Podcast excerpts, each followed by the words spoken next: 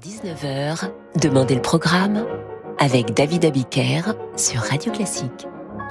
Bonsoir et bienvenue dans Demandez le programme. Ce soir, nous ouvrons le premier épisode d'une série consacrée aux chefs d'orchestre, les plus grands, les plus magnifiques. Le chef d'orchestre, c'est la star classique du XXe siècle. C'est le guide, c'est l'intermédiaire échevelé et prophétique entre le génie du créateur, du compositeur et la formation symphonique ou philharmonique. Bref, le chef d'orchestre, c'est une figure quasi prophétique. Et nous, nous devions de lui rendre hommage dans cette série. Je veux d'ores et déjà avertir que nous ne pourrons rendre hommage à tous en une seule émission. Il y aura des impasses, des oublis, vous écrirez sur radioclassique.fr des messages rageurs du genre « Mais comment avez-vous pu oublier un tel ?» ou encore une sélection bien masculine alors qu'il y a des femmes très douées qui dirigent des orchestres. Je sais, je sais. Je sais que vous aurez beaucoup à dire, mais nous écouterons vos conseils. En tout cas, vous saurez nous aider dans cette série qui commence aujourd'hui avec Herbert von Karajan. Il est né à Salzbourg en 1908, mort en 1989. Il est le chef à vie du Philharmonique de Berlin à partir de 1955 et idem pour le Philharmonique de Vienne, même s'il n'a pas le titre officiel. Karajan a enregistré quatre fois l'intégrale des neuf symphonies de Beethoven. Concernant l'allegretto de la septième symphonie de Beethoven, il était l'un des seuls chefs à respecter cette indication du maître, une indication de tempo, et donc à le jouer sensiblement plus vite que d'autres, qui le transforment presque en marche funèbre. Ce tempo n'empêche pas sa version d'être très émouvante. Vous écoutez donc le fameux deuxième mouvement de la septième.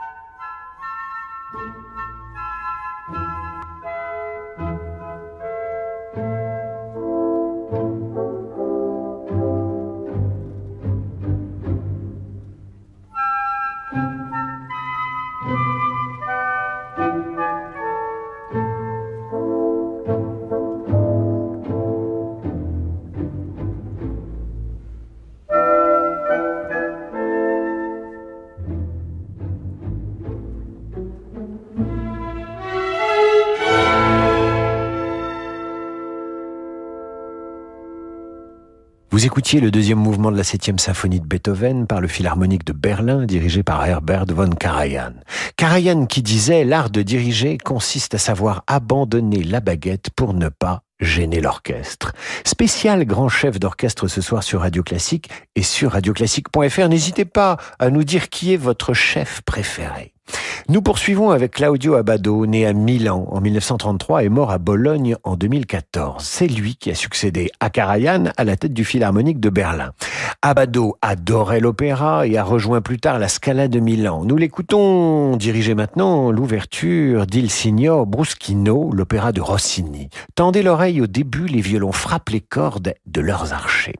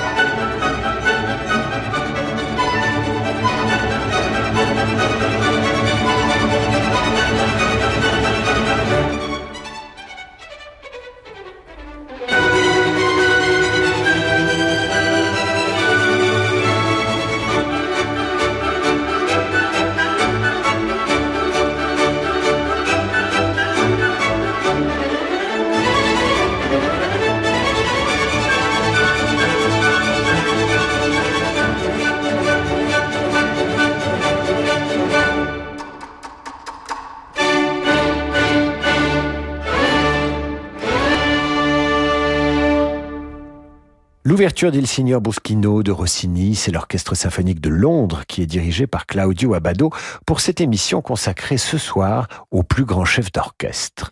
Parmi ces grands, il y a Leonard Bernstein, évidemment, né en 1918 et mort en 1990, compositeur, pianiste également, qui s'identifia parfois à Gustave Mahler, qui était lui aussi chef et compositeur. En tant que pianiste, Bernstein aimait s'accompagner lui-même dans certains concertos de Mozart ou même de Beethoven, et dans la Rhapsodie in Blue de Gershwin, et surtout dans le concerto pour piano en sol de Ravel, qu'il a enregistré plusieurs fois.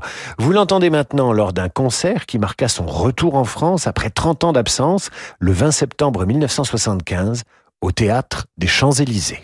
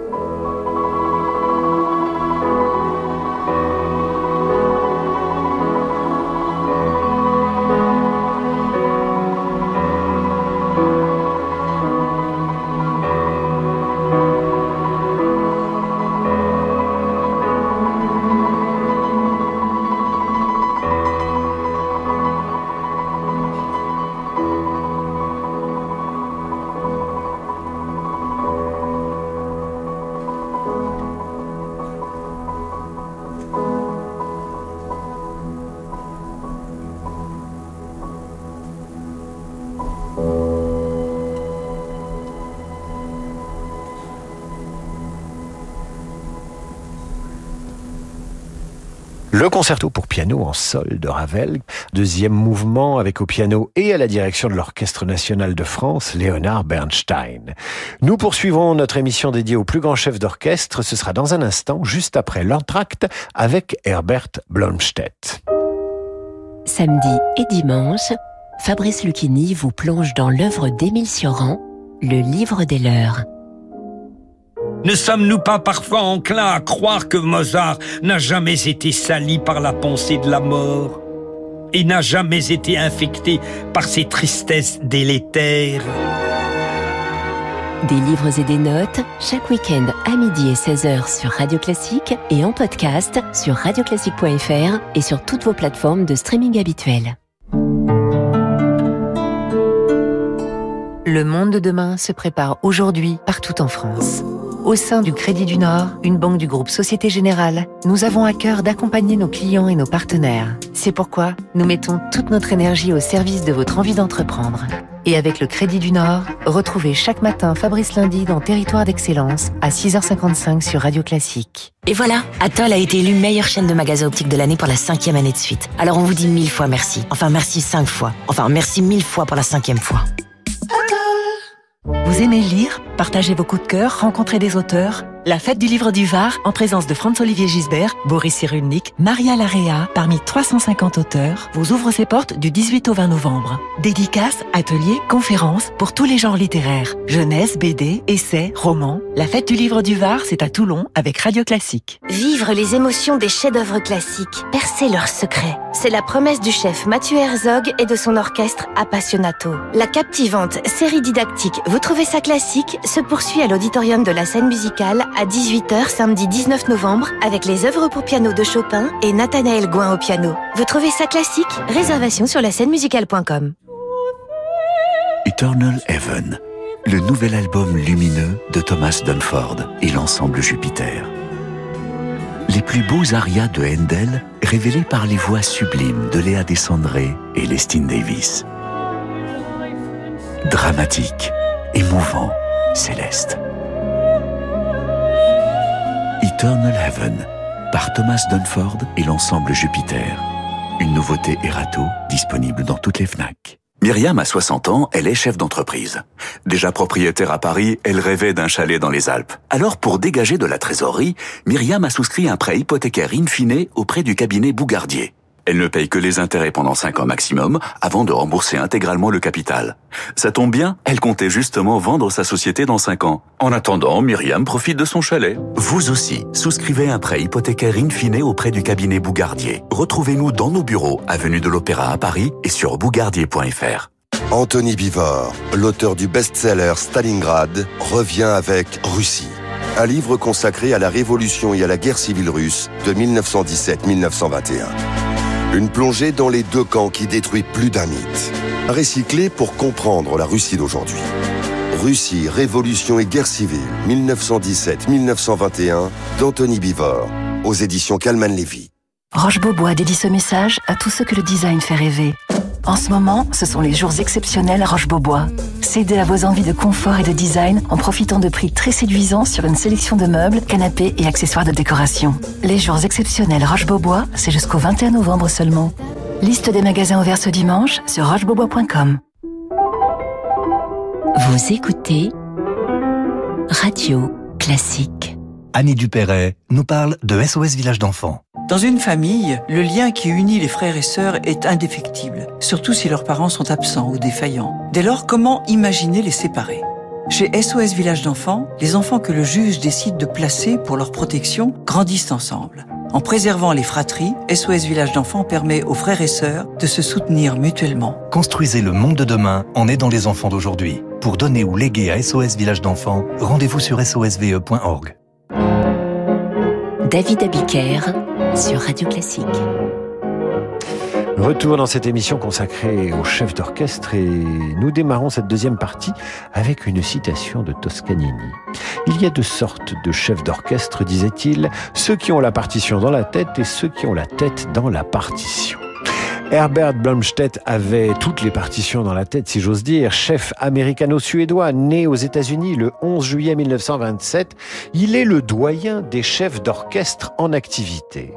Les deux orchestres qu'il a le plus souvent dirigés sont la Stadtkapelle de Dresde et l'orchestre du Gewandhaus de Leipzig. C'est ce dernier qu'il dirige dans son nouvel enregistrement des quatre symphonies de Brahms à quelques mois de son 94e anniversaire. Il en a aujourd'hui 95 et il a toujours des projets dans la tête. Voici donc le troisième mouvement de la troisième symphonie de Brahms dirigée par le vaillant Herbert Blomstedt.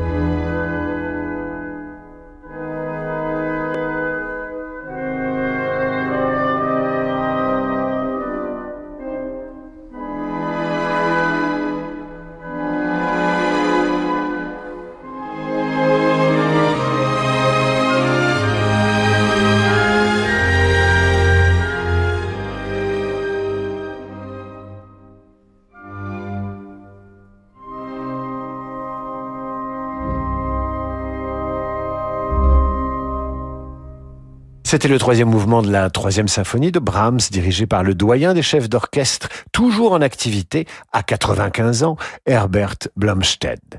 Karl Baum, lui, est né à Grasse en 1894 et il est mort à Salzbourg en 1981. Il est connu pour sa connaissance de Mozart, mais c'est aussi un prodigieux wagnérien. Voilà comment celui qui était également docteur en droit, reliait les deux compositeurs. J'ai redécouvert Wagner à travers Mozart. Je le vois aujourd'hui moins monumental, avec une sonorité moins hypertrophiée. Je dirige un ring purifié par Mozart. Écoutons donc Karl Baum, inspiré par Mozart, diriger le prélude de la Valkyrie de Wagner.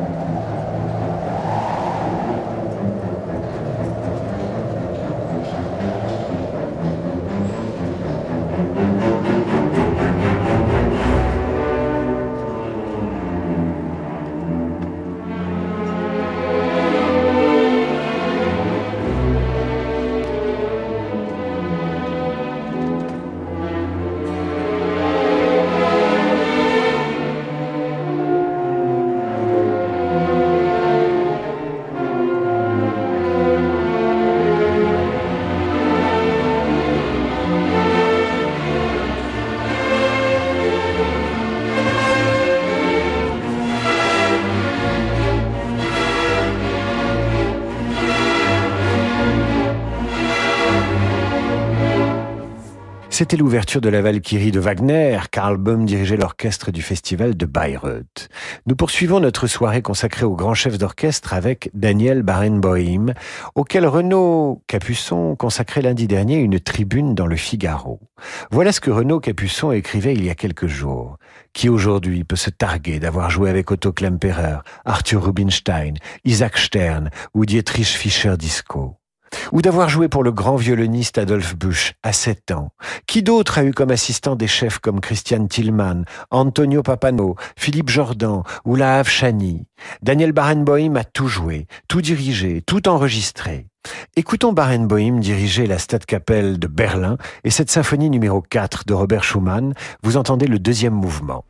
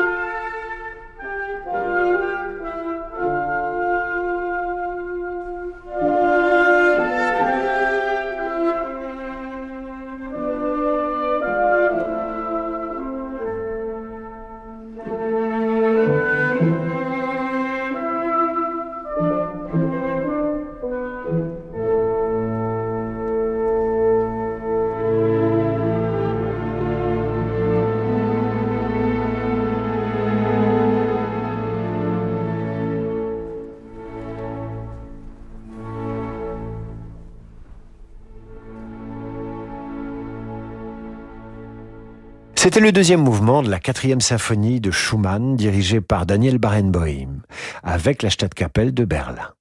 Terminons cette première émission de notre série sur les grands chefs avec Sergiu Celibidache, roumain né en 1912 et qui nous a quittés en France dans l'Essonne en 1996. Il était une sorte de gourou de la direction d'orchestre avec lequel il échangeait des heures. Il avait même des idées philosophiques qu'il partageait avec qui voulait bien l'écouter. Il avait aussi quelques obsessions comme le refus catégorique de l'enregistrement en studio tout en acceptant évidemment de diriger des orchestres de radio inévitablement enregistrés ou d'être filmés pendant ses concerts. C'est une chance car cela permet de disposer des interprétations très originales de ces libidaches, souvent lentes mais surtout fascinantes, par exemple des symphonies de Bruckner qu'il a très souvent joué et rejoué avec l'orchestre philharmonique de Munich. Écoutons-le diriger la septième symphonie de Bruckner, voici le troisième mouvement.